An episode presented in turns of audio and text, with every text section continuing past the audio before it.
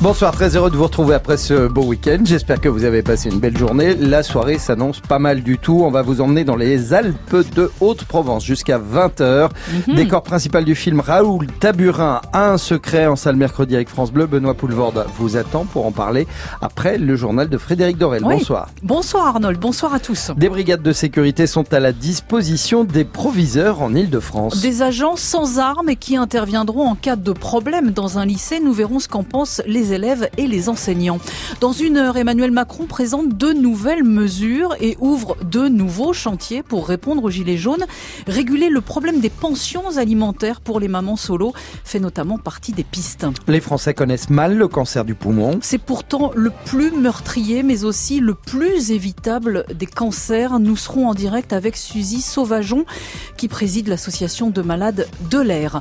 Le choix de quitter Paris pour le fin fond de la Sarthe, la société de décoration Timothy of Saint-Louis ne le regrette pas. 11 ans après, ses résultats sont toujours au beau fixe et les salariés y gagnent aussi en qualité de vie. Le Dakar, lui, va déménager de l'Amérique du Sud vers l'Arabie Saoudite. Thomas Séchier nous dira pourquoi. Et puis vous recevez Benoît Poulvorde. Donc, Oui, ce nous soir, avons ce plaisir. Euh, Dans quelques instants, vous allez retrouver Raoul Taburin. C'est Mm. lui sur les écrans, mercredi en compagnie de France Bleu, Benoît Poulvorde. France Bleu Soir. Arnold Derek, Frédéric Dorel. 19h01 euh, pour commencer ce journal des agents de sécurité dans les lycées. Ça se passe en Île-de-France. La région installe 15 agents non armés, des médiateurs, euh, des vigiles, comme vous voulez. Ils seront chargés d'intervenir en cas d'incident entre élèves et professeurs. Et on ne peut pas les louper dans la cour de récré à Gérard Mohamed. Oui, ces agents portent tous un uniforme sombre avec le logo de la région Île-de-France dans le dos, une tenue qui ne passe pas chez certains enseignants comme Charlotte. On les a vus arriver déguisés en force de l'ordre, patrouiller dans le lycée sans qu'on ait été prévenus, sans qu'il y ait de concertation avec les élèves qui nous demandaient mais qu'est-ce qui se passe, qu'est-ce que c'est? On s'est demandé si c'était une blague. Et c'est vrai, au début, certains élèves ont cru qu'il s'agissait de policiers, mais ces agents ne sont pas armés. Leur première mission reste la médiation et la dissuasion. Pourtant, après quelques jours de présence, Rebecca, élève en terminale, a des doutes sur leur utilité. En fait, leur présence, ça se remarque, mais ça change rien au fait qu'il y ait toujours des embrouilles, quoi. Mais quand il y a eu une embrouille, ils sont intervenus? Ben, on a dû leur prévenir, en fait. Ils sont pas allés d'eux-mêmes, c'est les surveillants qui ont dit oui, euh, il y a une embrouille là-bas, elle est séparée, quoi. Ça vous énerve, vous, ces embrouilles? Clairement, oui, parce que, euh, je sais pas, on vient à l'école pour étudier, on vient pas ici pour défendre sa cité ou faire quoi que je... autre que les études. Donc euh, oui, ça m'énerve. C'est justement pour protéger ceux qui souhaitent apprendre et enseigner en paix que ces brigades ont été créées, répète Valérie Pécresse. Il n'y a pas d'enseignement serein quand on va travailler la boule au ventre et il n'y a pas d'enseignement serein quand euh, des parents nous disent qu'ils hésitent à mettre leurs enfants dans un établissement euh, scolaire. Pour le moment, la région n'a pas prévu d'autres recrutements pour ces brigades. Elle attend de voir les résultats. Il faut dire qu'en 10 ans, elle a déjà investi 30 millions d'euros pour la sécurité dans les établissements scolaires. Agera Mohamed, France Bleu, Paris. Autre idée pour renforcer la sécurité des agents de la ville de Paris, cette fois, seront bientôt postés devant les stations de métro dans trois arrondissements, le 10e, le 18e et le 19e. À Pontarlier, dans le Doubs, une femme a été retrouvée morte, poignardée de plusieurs coups de couteau. Dans les toilettes d'un supermarché, les policiers de Besançon sont chargés de l'enquête. Ils ont notamment inspecté la galerie marchande. Les prix des carburants ont encore augmenté la semaine dernière. On est à 1,47€ pour euh, le gasoil, 1,56€ pour le samplon 95. C'est le plus haut niveau depuis le début de l'année. Oui, et c'est dans ce contexte qu'Emmanuel Macron présente ce soir sa deuxième série de réponses aux Gilets jaunes. Après cinq mois de manifestations, une première salve de mesures à 10 milliards d'euros en décembre et deux mois de grands débats. Voilà donc le chef de l'État au pied du mur ce soir. Il va s'adresser aux Français dans une heure. Et notamment aux Françaises qui élèvent seules leurs enfants. Guillaume Gaven, un mécanisme pourrait venir garantir les pensions alimentaires qui ne sont pas versées. Aujourd'hui, plus d'une famille sur cinq est monoparentale. C'était moins d'une sur dix il y a 40 ans. Et parmi ces familles, près d'un tiers vit sous le seuil de pauvreté. Ce sont très souvent des femmes, à 85%, qui élèvent seules leurs enfants. La pension alimentaire représente en moyenne 18% de leurs revenus, pour des montants pas très élevés, 170 euros en moyenne. Mais le problème, c'est que 30 à 40% de tes pensions ne sont pas honorées, selon l'ARIPA, l'agence de recouvrement des impayés des pensions alimentaires. Même si depuis qu'elle existe, en 2016, le taux de recouvrement est passé de 56 à 63%. Ce qui est surtout insuffisant, c'est le nombre de personnes qui font appel à ces services service, 37 000 sur environ 300 000 qui ne touchent pas leur pension comme elles devraient. L'idée, ce serait donc d'automatiser le système. C'est une proposition portée par Terra Nova, un think tank plutôt classé à gauche. La pension serait payée à l'agence qui la reverserait aux parents. En cas de retard ou de défaut de paiement, c'est l'agence qui s'occuperait de tout. Ça existe déjà au Québec depuis 1995 et ça marche. Le taux de recouvrement des pensions est de près de 97%. Guillaume Gaven pour France Bleu. Il y a bien d'autres chantiers qui pourraient être annoncés à partir de ce soir. Tout tourne autour d'une question, comment concilier les finances actuelles avec les demandes des Gilets jaunes et les défis environnementaux et technologiques de demain? Nicolas Ballu, c'est un peu la quadrature du cercle hein, comme exercice. Ouais, pourtant il faut bien une réponse. Mhm. Et dans cette réponse, on sait déjà à peu près qu'il n'y aura pas de changement de cap économique. Mhm. Ce soir, il y aura ceux qui n'attendent rien de cette allocution. Les Gilets jaunes, parce qu'ils ne croient plus en ce type d'homme politique parce que la crise les a emmenés très loin vers une rupture radicale qui, a priori, il n'arrivera pas ce soir. Mais ce soir, Emmanuel Macron va s'adresser à l'ensemble des Français. Et voilà, il va proposer des mesures très concrètes et des grands chantiers. C'est en tout cas ce que dit l'Élysée. Mmh. Ces mesures et ces chantiers, évidemment, euh, certains seront directement compatibles avec euh, la politique d'Emmanuel Macron, par exemple lorsqu'on pense aux baisses d'impôts contre la baisse des dépenses publiques. Mais l'enjeu, c'est aussi la santé, les territoires, la démocratie. Et ce soir, Emmanuel Macron ne réglera pas tout. Mmh. Il sait qu'il ne peut pas décevoir, et en même temps que c'est presque impossible.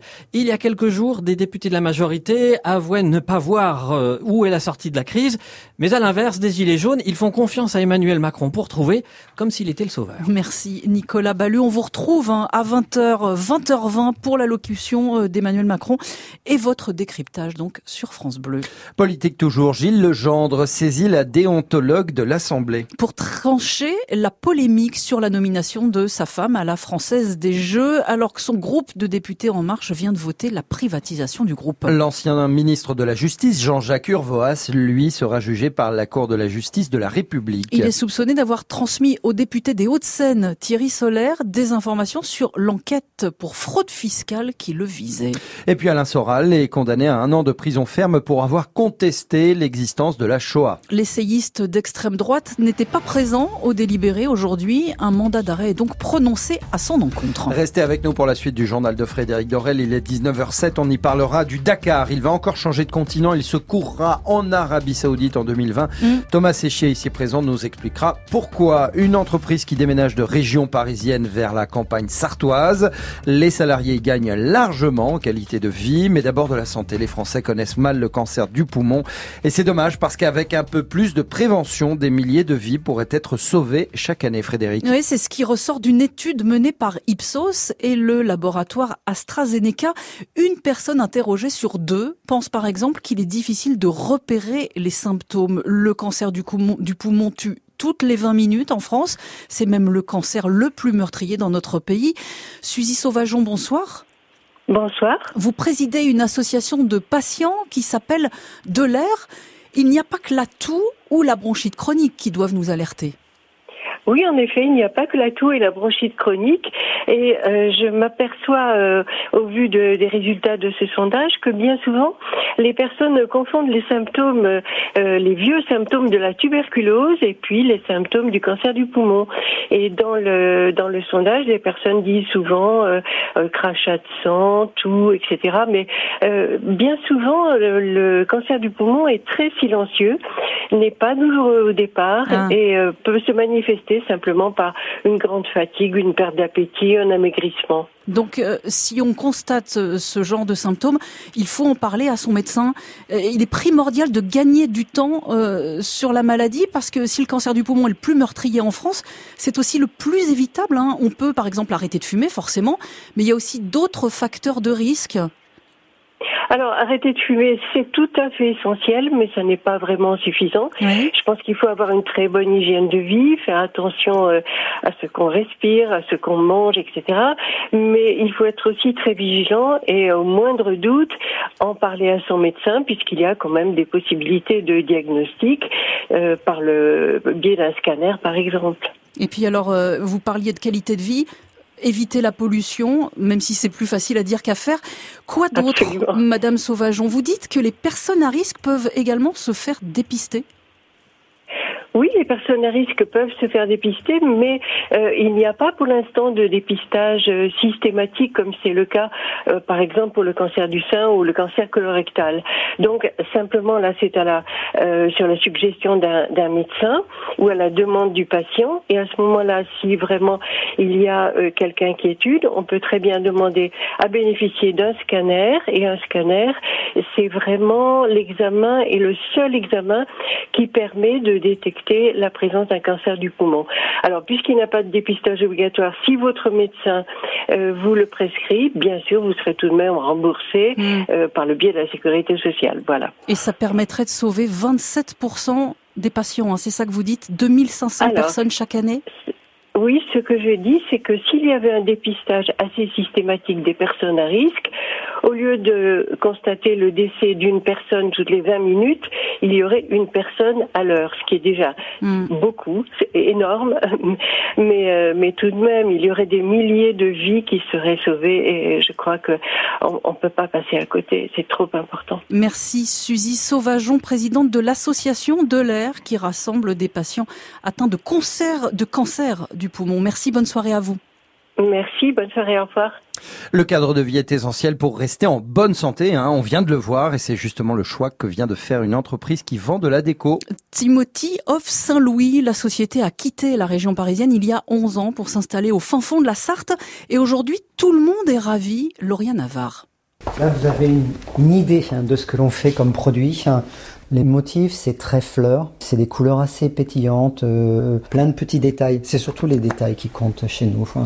De la vaisselle à l'anglaise, de la papeterie, des objets de décoration, c'est un monde un peu à part chez Timothy of Saint-Louis au beau milieu de la Sarthe à Saint-Calais. C'est vrai que Saint-Calais c'est un petit peu perdu. On pourrait se dire comment ça se fait que quelqu'un soit venu ici euh, après avoir quitté Paris. 11 ans après, le directeur Bruno Reich est toujours là avec ses salariés, dont certains qui eux aussi ont quitté Paris. Myriam, qui nous a suivis de Paris À la Sarthe. C'est un grand changement au début, oui, forcément, de la région parisienne à ici. Un bouleversement, mais euh, moins stressé, pas d'embouteillage non plus. Non, puis une qualité de vie, c'est vrai qu'on est mieux ici qu'à Paris. Le directeur confirme plus d'espace, une vie à la campagne et le tout sans que ce soit un frein pour l'activité de l'entreprise. Ça a été un renouveau pour la société. C'est vrai que d'être venu ici, ça nous a apporté vraiment beaucoup de plus. Une bouffée d'air pour la société sartoise d'adoption britannique pour ses produits. Elle affiche un chiffre d'affaires d'un million d'euros en 2018. La preuve qu'on peut concilier réussite économique et qualité de vie. Lauriane Navarre, France Bleu Maine. Attention à la rougeole, le nombre de cas explose dans le monde. Plus 300% depuis le début de l'année et le problème partout, c'est la défiance envers le vaccin. En France, on dénombre 350 cas depuis janvier.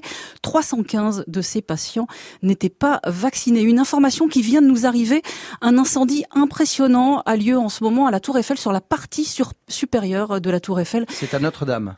Notre-Dame de Paris. de Paris, absolument. la Tour Eiffel, mais euh, tout va bien. Oui, non, incendie, énorme incendie euh, à la cathédrale Notre-Dame de Paris. Évidemment, toutes les informations sont à suivre sur notre site internet francebleu.fr. 19h13, des nouvelles du Dakar. À présent, il va se courir en Arabie Saoudite l'an prochain. Après l'Afrique et l'Amérique du Sud, le célèbre Rallye Red va encore tester d'autres terres.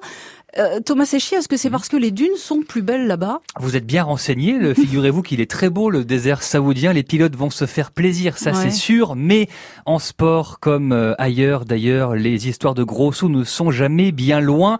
Petit retour en arrière, si vous le voulez bien. Il y a dix ans, le Dakar quitte l'Afrique à cause du risque terroriste. Direction l'Amérique du Sud, Argentine, Chili, Pérou, Bolivie, Paraguay. Problème aujourd'hui tous ces pays sont en crise économique, ils ne veulent plus payer hmm. euh, pour accueillir une compétition qui a perdu beaucoup de son prestige, à tel point que le Dakar a failli être annulé hein, cette année. Le Pérou a finalement accepté à la dernière minute. Donc l'an prochain, départ en Arabie Saoudite, un pays riche mais controversé. Très controversé, l'assassinat du journaliste Jamal Khashoggi, la guerre au Yémen, la situation des femmes et des homosexuels et j'en passe, mais justement, pour améliorer son image, le royaume mise sur ce qu'on appelle le soft power, Mm. la culture, l'accueil de grands événements sportifs. En fait, c'est ce que fait déjà son voisin, le Qatar, Eh depuis oui. pas mal d'années. Et donc, les organisateurs du Dakar ferment les yeux sur les droits de l'homme. Oui, parce que l'Arabie Saoudite reste un ami de l'Occident, un allié dans la région. Vous le savez très bien, l'argent n'a pas d'odeur. Mhm. Et pour ASO, euh, c'est un nouveau terrain de jeu à, à explorer. ASO, c'est la société qui organise le Dakar, mais aussi le Tour de France ou le Marathon de Paris. Tiens, et c'est l'occasion Mhm. pour elle d'aller vendre d'autres événements sportifs dans la région. Entre éthique et business, vous savez, c'est rarement le premier qui l'emporte. Ouais, merci Thomas Séchier. On va terminer rapidement en musique, Frédéric Dorel, puisque le printemps de Bourges commence demain. Avec à l'affiche jusqu'à dimanche Zazie, Jean-Louis Murat ou Gaëtan Roussel et un spectacle complet dédié à Jacques Higelin, une création imaginée par ses enfants. Tombé du ciel à travers les nuages. Quel heureux présage pour un aiguilleur fauché en plein rêve, frappé par le glaive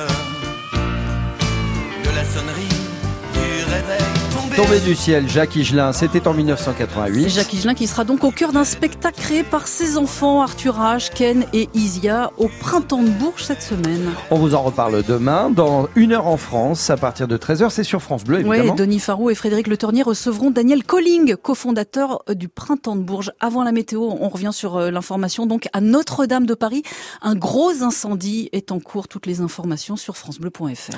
Merci Frédéric Dorel. Restez avec nous pour la suite de France Bleu Soir. C'est Benoît Poulvord que vous retrouvez pour le film Raoul Taburin a un secret. Tout de suite la météo. francebleu.fr Tout France Bleu, quand vous voulez, où vous voulez, comme vous voulez. Tout France Bleu est sur francebleu.fr.